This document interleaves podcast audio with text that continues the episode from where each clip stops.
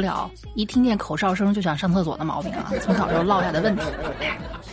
话说呢，这两天楚老师家附近啊，我们这儿有一条那种比较平民化的商业街即将要拆了，然后呢说打出来广告，说是啊最近什么东西都便宜啊，买啥啥便宜，看啥啥贱，这玩意儿。我就寻思着进去能不能淘出一些便宜的玩意儿来啊，就去看了一圈儿呀，不看不知道，大开眼界。我一直以为有些牌子就它就在我的这个青春当中一闪而过，没有想到哈，人家在别人的青春里面那是常驻嘉宾。我太厉害了啊！我我我我以为这真的就是。这种东西它不可能是成为这个品牌当中的常青树呢。没想到人家在这种对吧国货这么内卷的情况下，在夹缝当中努力的生存了下来。比如说，双星球鞋，哎，你们以为我要说的双星是吗？那么著名的球鞋怎么可能呢？人家叫双星球鞋。再比如阿迪王，阿迪我们都知道哈，阿迪王，哎，曾经曾几何时，在我上高中啊、上大学那个时候。这已经算是潮男的一个必备单品了。基本上他会把这个颜色做成非常夸张的金色、银色啊。你要是左右脚各穿一只，好像就是你踩着金脚和银和银脚两位大王出门一样。最离谱、最有也最有辨识度的是，人家鞋后面会放两个翅膀哈。你们知道什么叫？怎么说呢？什么叫健步如飞，对吧？我们这种潮男怎么可能和你们普通的平民一样？看见那个翅膀了吗？这不仅仅是一个翅膀，这是身份的象征。啊再比如之前我们就喝过的各种各样的假饮料，什么麦杰啊，就是脉动啊，麦杰、雷碧、康帅博什么玩意儿的啊，这东西的这真的是你不去那些下沉市场看一圈，你根本都不知道哈。这种你在超市里无论如何不能看、不可能看见的东西，人家依然在蓬勃生长。太厉害了！还有说说起这些盗版牌子，我就想起我曾经在某个车站，车站那种地方，那时候高铁都还，哎呀，说这话太暴露年龄了啊！可能就是我上大学之前吧，有一次出门，就是在呃那时候没有高铁站管理的，没有现在这么规规矩啊，就绿皮火车那种火车站，鱼龙混杂的，什么样的人人都有啊，小偷啊、骗子呀，是什什么的，反正都有啊。卖的那些小商品，也仅仅是能够填饱肚子，保证吃不死人。啊，时不时还会有一些文娱产品，比如三十块钱一个的这个随身听啊，它的音质什么的你就不要想了，能听个响就不错了，对吧？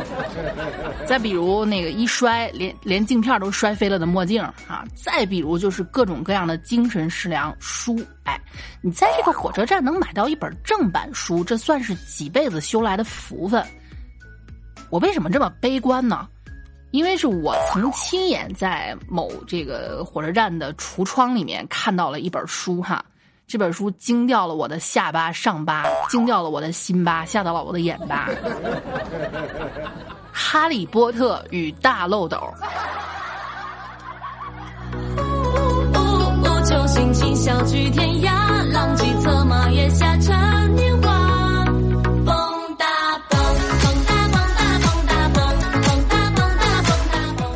我说起盗版书啊，这不由得又让我想起了我自己的青葱岁月。嗯，这个谁年轻时候没看过几本盗版书啊？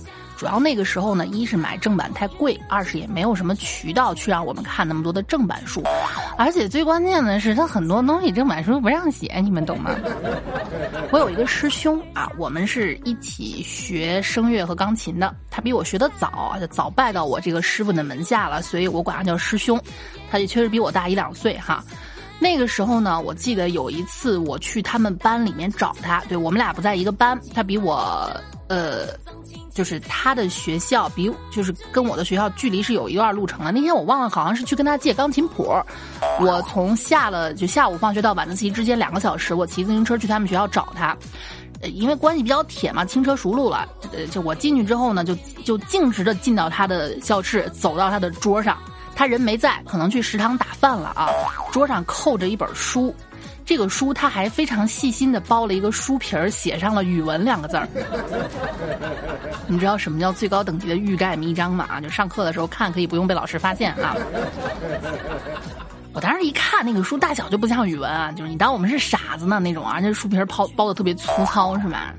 一摸厚度就知道有问题，一看大小就知道里面啊，对吧？有有有有故事这种。当然他不在呢，鬼使神差的我就翻开了那本书。不翻不知道哈。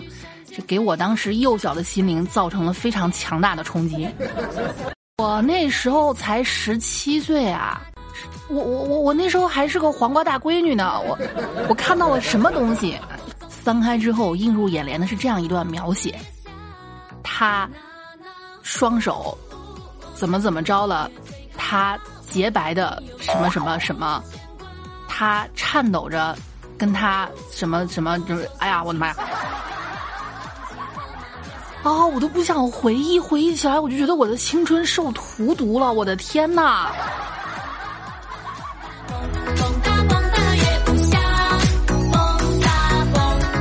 那么就是小时候，这每个学校旁边啊，就是就好像跟对暗号一样。你要说大家是怎么能够做到，就是就是为为什么你能发现那种地方？那只要有一个人发现了，一传十，十传百，对吧？你你你看，就跟对暗号一样，四下无人。回头看看，走到一个隐藏在就是住宅区里的非常隐蔽的小门儿，还要敲什么？三长两短啊！然后那边听见暗号了，吱呀，打开。一旦走入那扇门，你就像打开了一个全新的世界。里面真的什么样的口袋书都有啊！那时候还不像咱咱就是现在的什么霸道总裁爱上我，什么什么恶毒王爷的娇憨小小娘子什么什么那时候还没有，那时候大部分是四个字儿。我记得我看过一个叫什么《烈火青春》，还有什么《烈火红颜》什么什么玩意儿这种的啊，小口袋书，哎，便于隐藏。啊，你就不用问了，十有八九肯定是盗版的，正版谁给你写那些玩意儿啊？真是的哈！你看啊，我就是，就是，呃，我记得当时特别清楚啊，有有这么一本书，哎，那是，你你你你们不要总说什么楚老师，你不是品学兼优吗？你为什么也干这种事儿啊？我跟你们讲，我从来没有品学兼优过。小时候大家能犯的错，我基本全犯过了。除了不好好学习，干什么事儿都特别的用心啊那种啊。我记得当时。其实这种书它也不一定里面全是那种青少年不能接触的描述啊，它有时候吧，它会它最大的一个特点就是以次充好，里面错别字儿特别多不说哈，它还经常的跟你滥竽充数，这种滥竽充数可像极了现在的流量注水剧啊，就是那时候，你说我看本书吧，我还得找错字儿，我有那时间我做个完形填空不好吗？就这感觉啊！然后我记得当时我看了这么一本书啊，就是他们为了增加这个书本厚度，方便捞金啊。恍惚间你自己都会怀疑啊，你这书看的到底是什么？叉叉，嗯，什么叉叉？打开印刷机，刷刷刷，一共打印出十页。面对密密麻麻蚂蚁似的数字，他的脑子里就像爬满了蚂蚁。他看着，念起了圆周率小数点后一万位的数数值。三点一三一四，三点一三。等会儿，等会儿，等会儿，我背不下来啊！等会儿，三点一四一五九二六五三五八九七啊！不不出意外，后面的两后面的两大页印了整整的，就就就是往往往后一一万位的圆周率。玩蛋呢？你这是啊？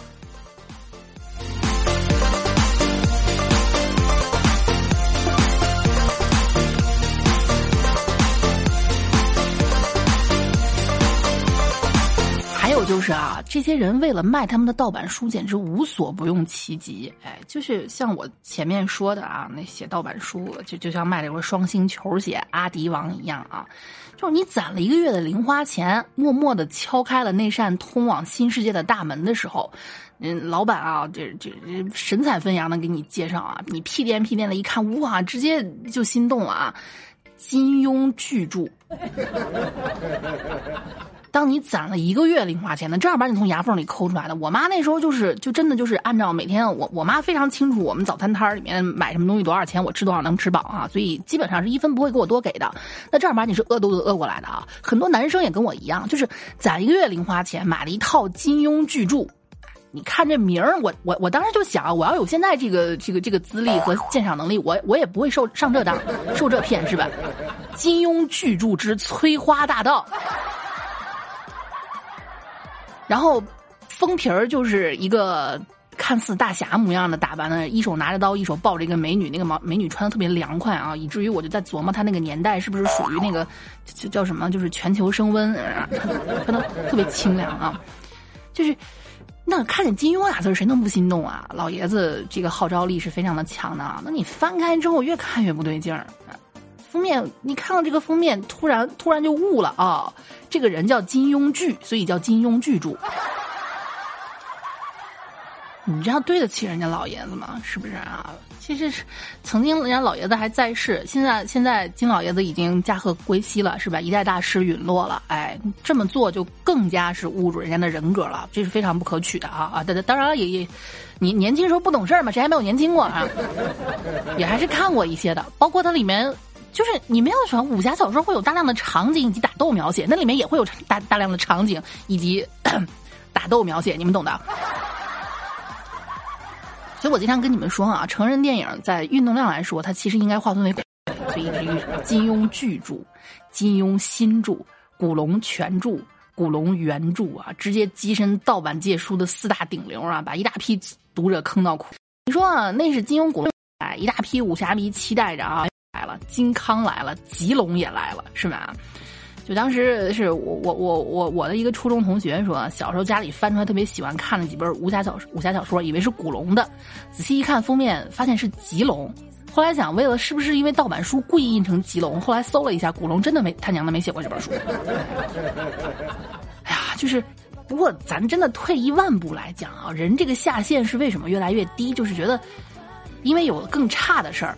所以这个事儿也就能忍了。要说金庸也好，全庸也好啊，碰瓷名家，但至少作品调性它一致，是吧？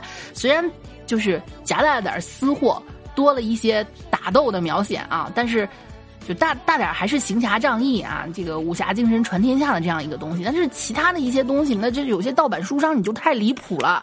钱钟书老先生，哎，我给你们读一下啊，这个作就这本盗版书作者叫钱钟书。哼，这谁还没个重名了是吗？哎，我作者就叫钱钟书，怎么了？你要问他为什么是少女小说？哎，我们钱钟书是个女的。钱钟书，一个喜欢唱歌、发呆、收集香水、害怕失恋的女孩，就算牙齿变酸，也要喝大量的可乐；就算牙齿会长蛀虫，也要吃草莓起司蛋糕。小妮子向往每天睡到自然醒。随时可以大哭大笑的散漫生活，嗯，这个世界真好，这个世界有你们真好。于是决定做一个真真性情、真孤傲、真豪爽的女孩，却成为一个爱别人胜于爱自己、掏心掏肺掏腰包的爱情白痴。四肢发达，脑子里却装满奇思异想。极爱可乐、糖果、零食，括号音乐、舞蹈、漫画，最擅长的不是撒娇耍赖扮无辜，而是飞檐走壁装女侠。嗯，啾咪！哎，他叫钱钟书，不要忘了这样一个女侠。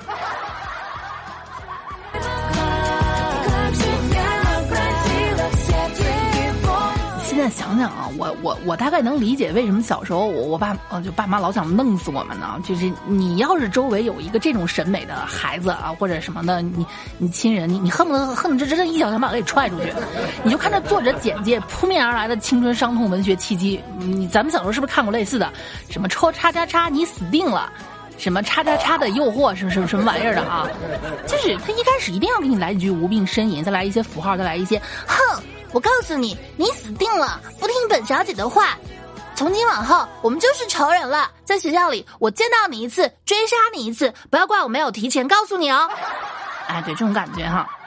钱钟书之风吹不走笑容，雨带不走思念，风亦不会为谁留，雨亦不会为谁停。那只是一阵风，那只是一阵雨。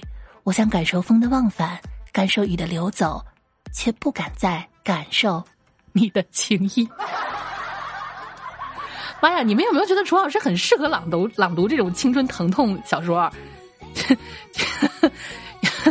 要不回头我去找作者给我介绍一部吧啊！你一票我一票，老楚明天就出道，好吧？